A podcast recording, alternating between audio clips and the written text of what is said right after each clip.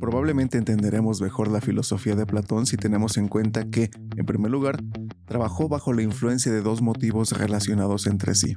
Ante todo, se propuso tomar la obra de Sócrates en el punto en que éste la había dejado, para consolidar las enseñanzas de su maestro y defenderlas contra las objeciones inevitables. Pero en esto no actuaba únicamente por razones de afecto personal o de respeto hacia su maestro, no, sino que estaba en estrecha relación con el segundo de sus motivos, que era defender y hacerla merecedora de ser defendida la idea de la ciudad-estado como unidad política, económica y social independiente, pues Platón pensó que recogiendo y desarrollando el reto que Sócrates había lanzado a los sofistas era como podría alcanzarse con mejor éxito aquel objetivo más amplio y general. Hola a todas y todos, Muchas gracias por estar acompañándome en un tema más. El día de hoy estaremos platicando de Platón y su doctrina de las ideas. Mi nombre, como ya saben, es Jesús Méndez y ojalá les sea de gran ayuda y aporte algo. Acuérdense que Aistesis es un espacio de iniciación, no es de un análisis extremadamente profundo, es para estudiantes, para iniciados y para todos aquellos que quieran dialogar con nosotros. Sin más preámbulos, pues vamos para allá. Aistesis, arte, cultura y educación. Para comprender la situación hemos de tener en cuenta que el Estado y su religión estaban totalmente identificados en la Atenas y en la Grecia del siglo IV a.C. No es que la iglesia estuviese subordinada al Estado, no había palabra que significase iglesia ni existía nada semejante a esta parte del Estado mismo.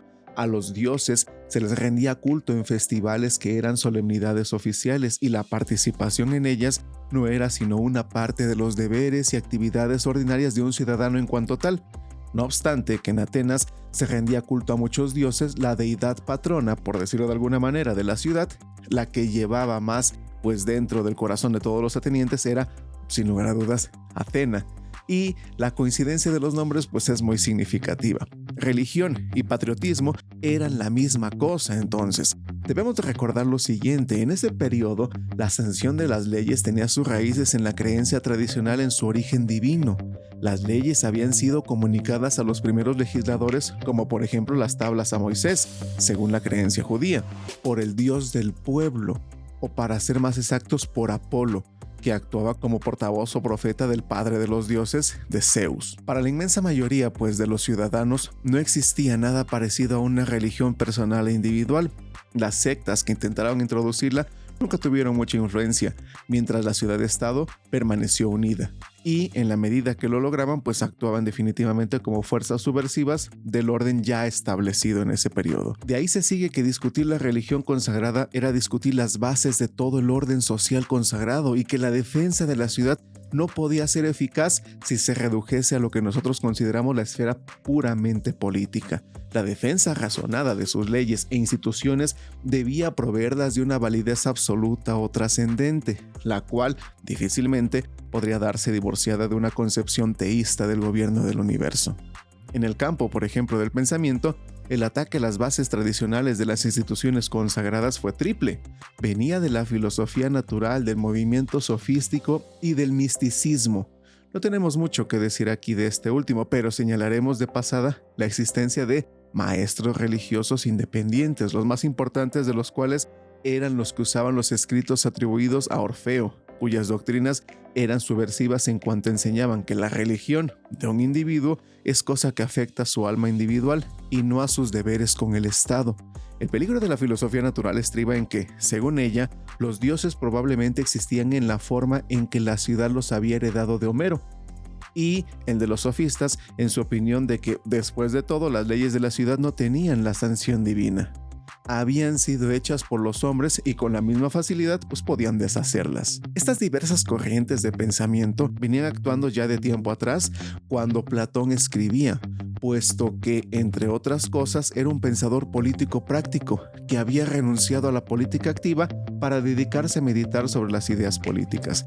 Tenía que decidirse por una de estas dos cosas, o admitía y aún en nuestros días se le censura por no haberlo admitido, que la ciudad-estado con todas sus instituciones y creencias pertenecía al pasado, juntamente con las fuerzas destructoras y con los diversos elementos que habían producido su caída, construía una nueva sociedad y una religión también nueva que sustituyesen a las antiguas, o usaba de todas sus potencias para sostener a la ciudad-estado, refutando a sus adversarios en lo que estuviesen equivocados y empleándoles solo para reforzar su armazón en lo que estuviesen acertados y representasen un elemento cuya falta debilitaría el orden existente. En cualquier caso, los dos aspectos, el político y el religioso o metafísico, debían ir parejos. Ninguna reforma efectiva de los fundamentos, pues del pensamiento político, podía tener lugar sin la reforma correspondiente de las ideas acerca de la naturaleza de la realidad. Todo esto era claro para Platón y puso todas sus fuerzas del lado del helenismo y de la ciudad-estado. La República, escrita al comienzo de su vida, y la vuelta al mismo asunto en sus últimos años con las leyes demuestran que a lo largo de toda su existencia se mantuvo fiel al mismo ideal, el de una sociedad reformada basada en la purificación y el fortalecimiento, no en la abolición de la ciudad-estado. En las clases gobernantes de la República de Platón, el individuo debe estar subordinado al bienestar común, con un rigor que a nosotros nos parecería excesivo. El abandono por estos, que son los ciudadanos más valiosos del Estado, de la propiedad y de la vida de la familia, la educación en común de sus hijos, la atribución de los deberes y de los privilegios con arreglo a un sistema casi inexorable de separación de clases. Todo esto parece horrible ante nuestros ojos, pero en ese momento era de suma importancia hacer todo eso. En la obra misma platónica, uno de los oyentes observa que los llamados a dirigir el Estado en el nuevo orden de cosas no parecían destinados a una vida muy feliz, puesto que no tendrán casa, ni tierras, ni propiedades de ningún género, sino que habrán de vivir como una guarnición de mercenarios, sin cobrar siquiera la paga de mercenarios, como añade Sócrates, para dar a la crítica de su amigo mayor fuerza aún de la que tenía. Lo único que le contestó fue lo siguiente, nuestro objeto, al fundar la ciudad, no fue ofrecer una felicidad especial a una clase determinada, sino a toda la ciudad en la medida de lo posible. Los procedimientos propuestos eran la conclusión lógica de la ciudad-estado, y Platón vio que no tendría pues probabilidades de sobrevivir si no era llevada hasta las últimas consecuencias lógicas y librada de los caprichos individuales que, en las circunstancias de aquel tiempo, no servían sino para dar lugar a que actuasen las fuerzas destructoras que ya venían trabajando en su seno.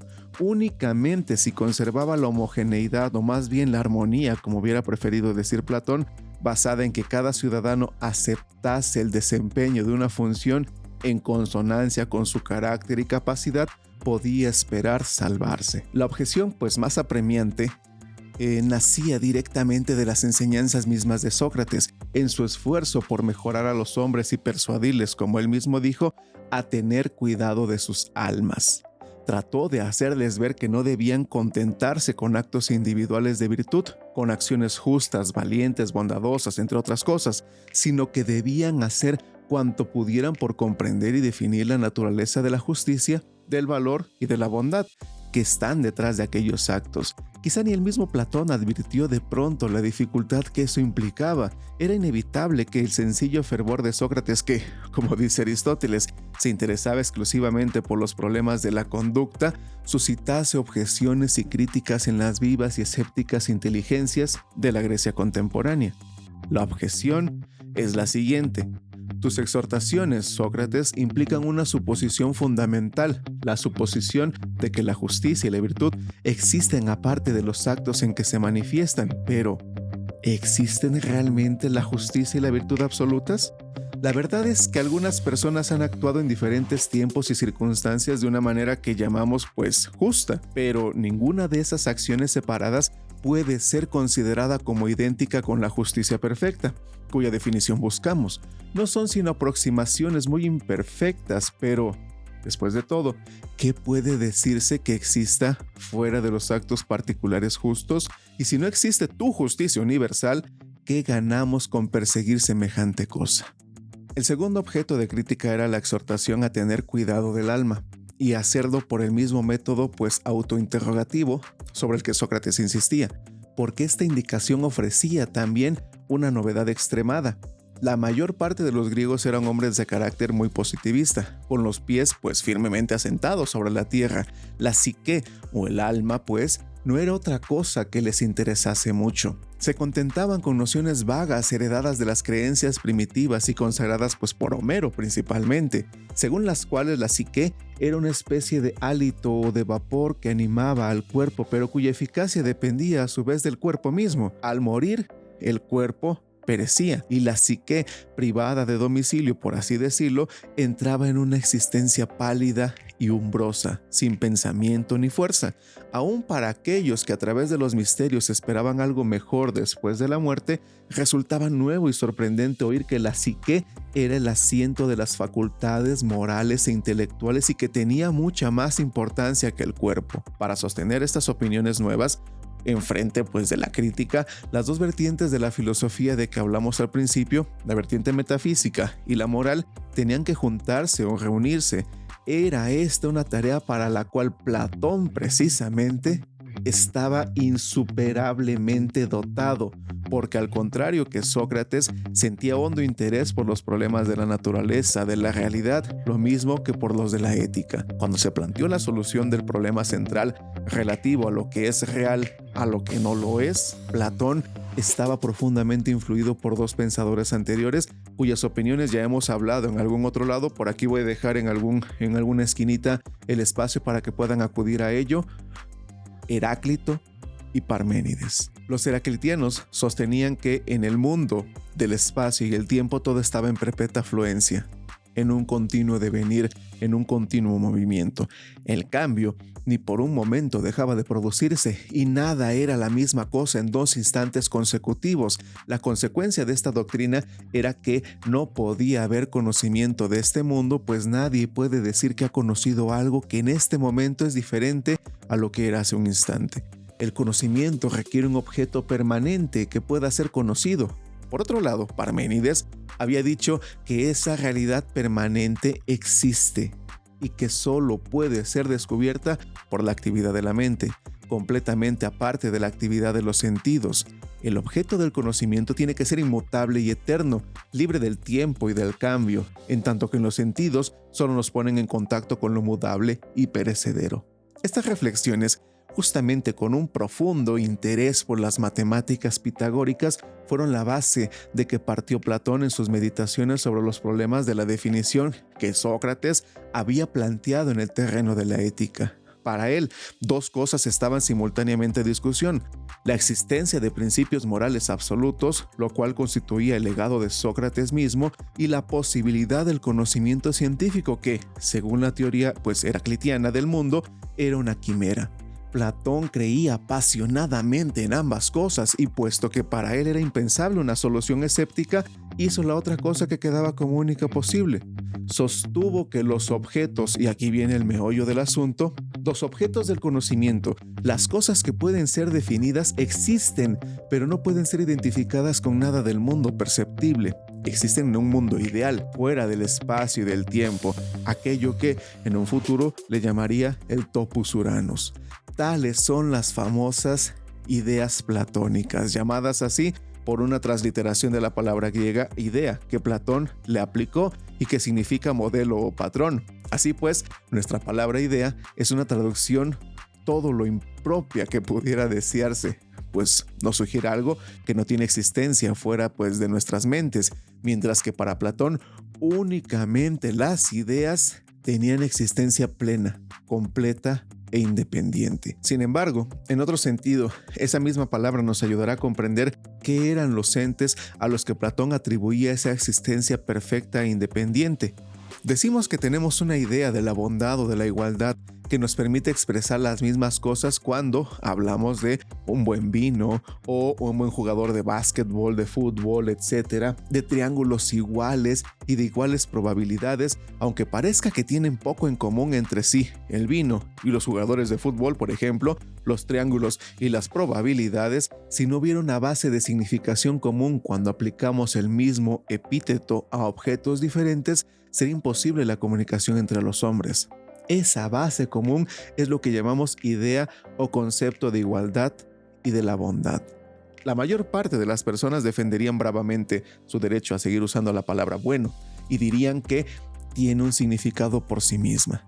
Sin embargo, su uso implica un verdadero problema intelectual y en efecto, algunos filósofos de hoy en día en que ya no está de moda las opiniones de Platón, pues entre nosotros, entre nuestros intelectuales, se sienten demasiado inclinados a discutir esa pretensión de que el uso de los términos generales sea legítimo en absoluto. Ciertamente, algunos de los que pues los usamos nos veríamos en grandes aprietos para decir lo que hay de común entre la habilidad corporal necesaria pues para hacer rodar en derechura una pelota o para atinar a una difícil y el sabor de un vino. Platón diría que sí tienen algo en común y que esto solo podría ser explicado suponiendo que una cosa y otra participen igualmente de la idea de lo bueno. Tenéis razón en hablar como lo hacéis de las ideas de bondad y de igualdad, añadiría Platón, pero son precisamente esas cosas que llamáis meras ideas o conceptos de la mente las que tenemos que creer que son entidades absolutas con existencia independiente de nuestra mente y fuera del tiempo y del cambio. De otra manera, el conocimiento es un sueño vano y su objeto una fantasía. Asistido por semejante fe, puede uno razonablemente emprender la búsqueda de la definición de lo bueno y en consecuencia comprenderá dos fenómenos diferentes de nuestro mundo. Por ejemplo, el jugador de fútbol y el vino, en su común carácter de buenos, refiriéndose a un principio común. Debemos suponer, pues, un mundo ideal que contiene los prototipos eternos y perfectos del mundo natural. Todo lo que nuestro mundo tiene de casi existencia lo debe a la perfecta participación en la plena y perfecta existencia del otro. Y como esta actitud tiene en sí algo de una creencia casi religiosa y hasta de experiencia mística, y no puede ser completamente explicada por argumentos racionales, aunque Platón haya sostenido con mucho empeño que los argumentos racionales demuestran que no podemos hacer nada sin ella, el mismo Platón recurre a la metáfora para explicar la relación entre los dos mundos. Aristóteles, discípulo de Platón, refutaba esto como una debilidad, pero difícilmente podía ser de otra manera. Algunas veces habla Platón del mundo ideal como modelo o patrón del otro, que lo imita en la medida en que pueden hacerlo las cosas materiales y en otras veces se refiere a la participación del uno en la existencia del otro. Para expresar esta relación usaba preferentemente una palabra que sugiere la que hay entre la interpretación que un actor hace de un papel y el papel mismo tal como fue concebido por el autor de la obra. Hemos llegado a la doctrina de las ideas, como lo hizo Platón, por el camino de Sócrates. Y por lo tanto, hemos encontrado primero las ideas morales y los conceptos intelectuales, pero Platón la amplió hasta incluir todas las especies naturales. Solo reconocemos a los caballos individuales como miembros de una especie única y tenemos un concepto que nos permite usar y definir el término general caballo, porque en el mundo inmaterial existe un ideal absoluto de caballo, de cuyo ser participan imperfecta y transitoriamente los caballos individuales de este mundo. Cuando Sócrates dice en el Fedón, con manifiesta tautología, a esto me adhiero de corazón, simple y sencillamente y quizá neciamente, que es por la belleza, por lo que son bellas las cosas bellas. Quiere decir, traduciendo esas palabras a una terminología más moderna, no podemos dar una explicación científica de una cosa, es decir, de un ejemplo particular, si no lo relacionamos con la clase a la que pertenece, y esto implica el conocimiento del concepto de dicha clase.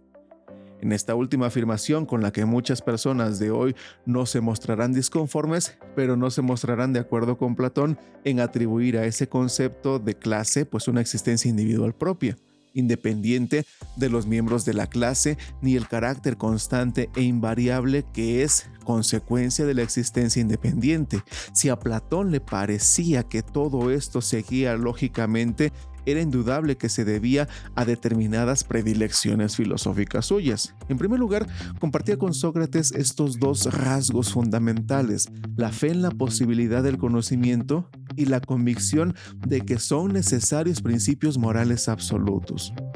Y aunque a nosotros pueda parecernos que es posible compartir esa fe sin suponer que hay entidades eternas fuera del mundo, del tiempo y del espacio, la cosa pues era mucho más complicada.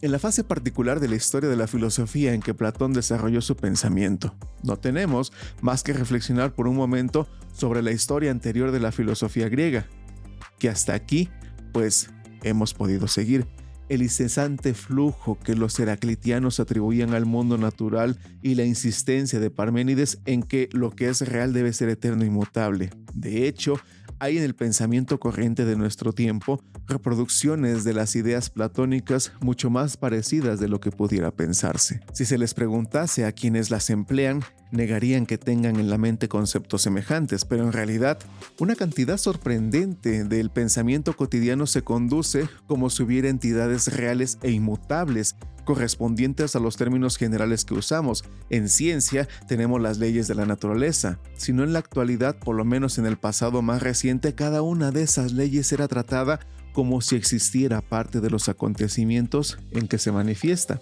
Acontecimientos que, naturalmente, nunca son del todo uniformes ni se repiten nunca con exactitud. Si se les pregunta a los científicos, contestan que no son más que conveniencias prácticas y solo toscas aproximaciones a la verdad. Representan fuertes probabilidades, pero no más. Sin embargo, se han levantado imponentes construcciones teóricas científicas sobre el supuesto de verdad invariable, sin la fe en que las mismas leyes de la naturaleza operarán mañana como han operado hoy. La ciencia no progresaría, pero no es más que fe a no ser que les demos una validez trascendental y absoluta. Las tratamos como si tuvieran ese carácter absoluto y al mismo tiempo negamos que lo tengan. Ejemplo aún mejor de la objetivación, por lo menos en el lenguaje corriente de un término general, es el que se comenta en un apéndice al libro de Odgen y Richard titulado The Meaning of Meaning. Está escrito por un médico y el ejemplo se refiere al empleo de los nombres de enfermedades. La palabra influenza es ejemplo perfecto de un término general que designa una serie de casos particulares, entre los cuales no hay dos exactamente iguales, y sin embargo se habla de influenza, como de algo absoluto, de una cosa que existe por derecho propio. Hay muchas personas que, si se les plantease la cuestión directamente, aún no acertarían a ver no tiene una existencia independiente de ese tipo, y no obstante, como dice el autor, nuestra experiencia no conoce enfermedades, sino personas enfermas, entre las que no hay dos que presenten exactamente los mismos síntomas. El término general no representa nada real que esté fuera y por encima de los casos individuales. El punto ofrece aquí importancia práctica, porque la despreocupada objetivación de la enfermedad puede conducir al médico a un punto de vista rígido que quizás sea más perjudicial que beneficioso para el enfermo. Podemos decir, pues, que en cierto modo Platón elevó a la jerarquía de doctrina filosófica y lo defendió como tal, lo que muchos de nosotros admitimos inconscientemente en nuestras conversaciones y escritos, a saber, la existencia de algo invariable que corresponde a los términos generales que usamos fuera y por encima de los variables ejemplos individuales, incluidos todos en el término general.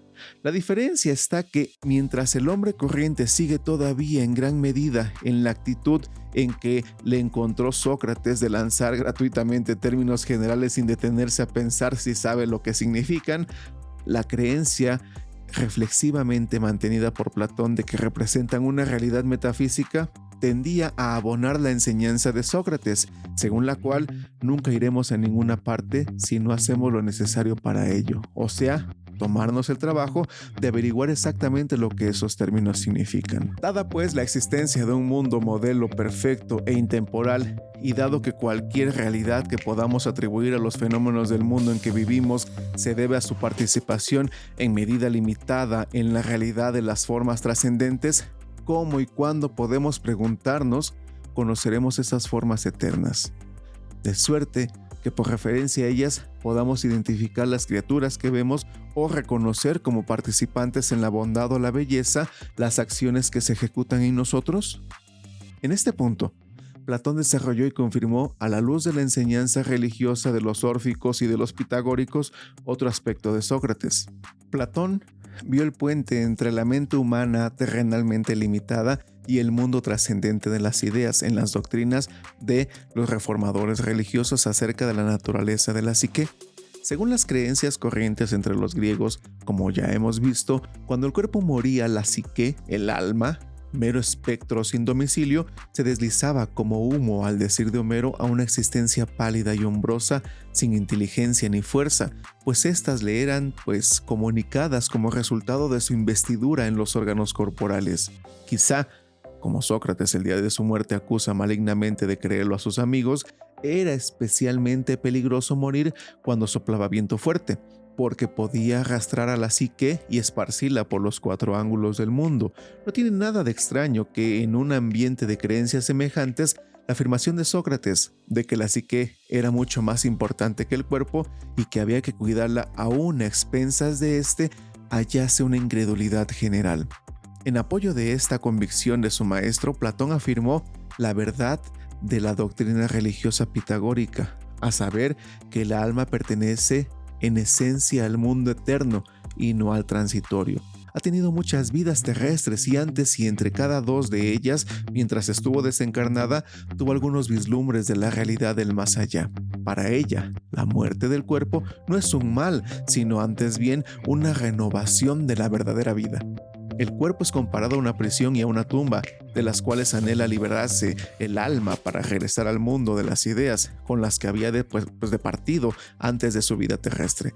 La doctrina de las ideas va pareja con la creencia en la inmortalidad, por lo menos en la preexistencia del alma, y explica el saber, la adquisición de ese conocimiento en esta vida como un proceso de rememorización las cosas que percibimos en torno nuestro no nos dan por primera vez el conocimiento de las nociones del universal y lo perfecto, pues que creemos poseer.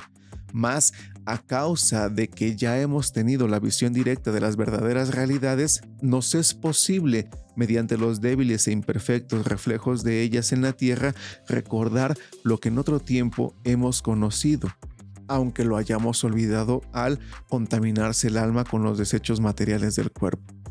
El supuesto básico de la doctrina es que lo imperfecto por sí mismo no podrá llevarnos nunca al conocimiento de lo perfecto.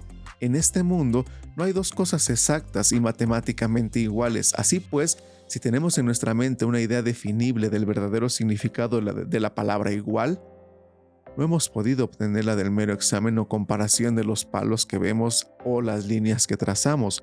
Estas aproximaciones físicas pueden ser estudiadas, pero solo porque pueden ayudar a la mente a recobrar el conocimiento perfecto que tuvo en otro tiempo y que por lo tanto está latente en ella. Este es el papel de la sensación en la adquisición del conocimiento. No puede prescindirse de ella.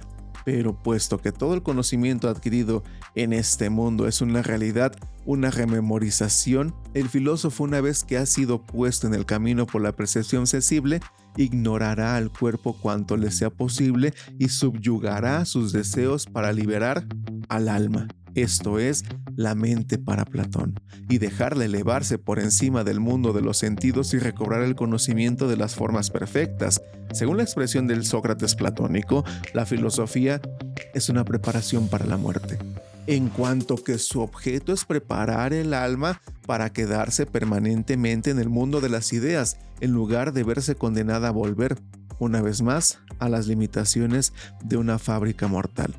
Esta opinión acerca de la naturaleza del alma como explicación última de la posibilidad del conocimiento impregna todo el diálogo titulado Fedón, donde aparece expuesta en forma dialéctica y a la vez en el lenguaje simbólico del mito con que termina el diálogo. En otro de estos, el Menón, se intenta tratar la teoría del recuerdo como susceptible de demostración lógica, aunque la combinación de religión y filosofía que implica es sugerida desde el comienzo al referirse Sócrates a ella como doctrina sustentada por los sacerdotes y las sacerdotisas que tienen interés en hacerla servir para explicar sus actos. Por otra parte, Además, este aspecto del platonismo se encuentra principalmente en los grandes mitos que forman una especie de exorno final en muchos de los diálogos. El mayor es el mito de Er, al final de la República, donde se hace un relato completo de la historia del alma, su serie de encarnaciones, lo que le sucede en los intermedios de sus vidas terrestres y cómo, una vez del todo purificada, escapa para siempre del ciclo de los nacimientos. El hecho de que no recordemos las verdades que hemos visto en el otro mundo se explica en el mito diciendo que cuando ya están listas para reencarnar, las almas son obligadas a beber del agua del leteo, Precisamente, cuando se les hace atravesar una llanura ardiente y reseca, las almas sienten el más vivo deseo de beber y descubren el grado a que han llegado en la filosofía por el vigor que muestren en resistir a la tentación. No obstante, todas beben algo, a menos que ya estén destinadas a escapar del cuerpo para entrar en eterna comunión con la verdad. Este motivo del agua del Eteo tiene paralelos numerosos en Grecia, tanto en la mitología como en el culto, y ejemplifica el uso que Platón hacía de materiales tradicionales para sus propios fines. Para él, quizá no era de otra cosa que una expresión alegórica del efecto de la contaminación por la onerosa materia del cuerpo.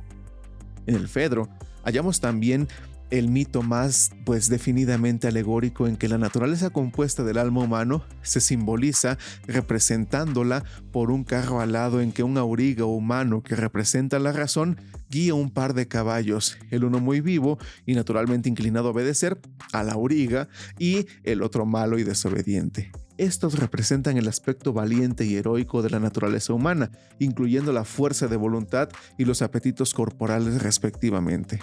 Hace mucho tiempo, el carro llegó hasta el borde mismo del universo donde pudo contemplar las verdades eternas, pero la ingobernable inquietud del mal caballo lo derribó de allí y volvió a sumergirlo en el mundo de la materia y el cambio. El hecho de que gran parte de la doctrina esté expuesta en forma mítica ha sido causa de que muchos dudasen acerca de la medida en que Platón quería que se tomase en serio la mejor respuesta que puede dárseles es quizá la que el mismo Platón da en el Fedón. Como ya he dicho, allí se somete la inmortalidad del alma a la prueba dialéctica y el diálogo termina con un mito que contiene muchos detalles sobre la vida del alma después de la muerte. Al final, Sócrates resume la materia en los términos siguientes. Ahora bien, sostener que estas cosas son exactamente como he dicho sentaría mal a un hombre de buen sentido, pero que eso o algo parecido es la verdad por lo que respecta a nuestras almas y a sus moradas. Esto, ya que se ha demostrado que el alma es inmortal, me parece adecuado y creo que es un riesgo que bien merece que lo corra el hombre que piensa como nosotros. Podemos admitir que la existencia de las ideas, la inmortalidad del alma y la opinión de que el conocimiento es recuerdo fueron sustentadas con absoluta seriedad como doctrinas filosóficas. Platón creía que la mente humana no podía ir más allá con la sola ayuda de sus particulares instrumentos de pensamiento dialéctico pero esas conclusiones mismas exigen creer en regiones de la verdad a las que no pueden llegar los métodos de razonamiento dialéctico. El valor del mito reside en que nos abre camino a esas regiones, gracias a los poetas y a otros hombres de genio religioso tomamos en cuenta el mito no porque creamos que es literalmente cierto, sino como medio para dar la explicación posible de verdades que, hemos de admitir, son demasiado misteriosas para que tengamos demostración exacta. En estas reflexiones de filosofía de Platón que estamos aquí platicando, era un problema saber qué es lo que había que decir y qué lo que había que dejar a un lado. Cualquiera que sea la elección, es prácticamente imposible evitar la unilateralidad al presentar al hombre y a sus ideas. Muchas gracias a todos por acompañarme hasta este momento. Sin duda alguna, quedan muchas cosas en el tintero y el espacio no es suficiente para ello. Seguiremos hablando de Platón en otro momento, planteando, por ejemplo, el mito de la caverna, entre otros detalles, así como de diversos autores que siguen el camino de la historia de la filosofía.